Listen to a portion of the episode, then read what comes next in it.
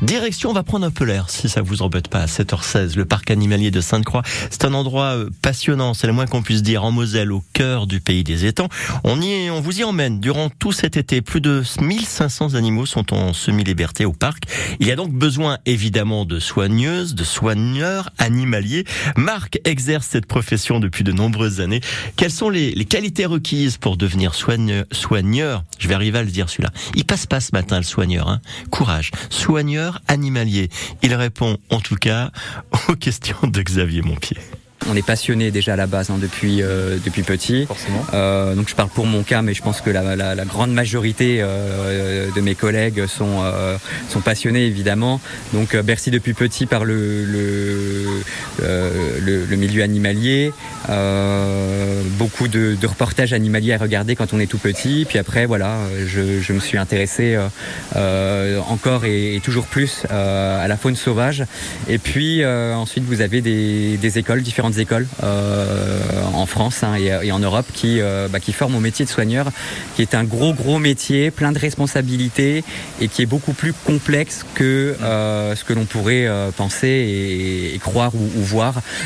Donc ça ne consiste pas juste à nourrir les animaux ou à faire des, des, gratouilles et des câlins. Donc c'est un gros gros gros métier qui demande un énorme investissement en termes de temps. Mais ça ressemble à quoi une, une, journée de travail pour vous ici? Donc alors principalement effectivement les, le, le, le, suivi des animaux, les Nous pouvons également euh, faire du training. Euh, donc le training, c'est euh, passer du temps avec un animal, par exemple, et proposer différents exercices entre guillemets pour arriver à obtenir que l'animal soit coopératif pour certains soins, par exemple.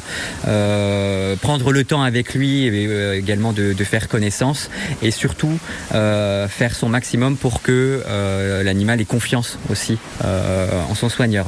Donc en fonction de certaines espèces, eh bien, il y a des, des variations hein, euh, de méthodes de travail. Donc, euh, les espèces qui sont considérées comme euh, n'étant pas dangereuse. Euh, on peut passer beaucoup, beaucoup, beaucoup de temps euh, avec elle et faire en sorte que euh, la proximité soit, soit beaucoup plus rapprochée. On va dire que avec celle d'un animal qui ne va pas être dangereux en soi car agressif, mais plus problématique en termes de force, par exemple, comme, comme l'ours. Mais voilà, plus l'animal a confiance en contact protégé ou non, plus ça va être facile de, de bien, de bien s'en occuper. Donc prendre du temps. Après tant d'années à travailler ici. Est-ce qu'on se, lasse?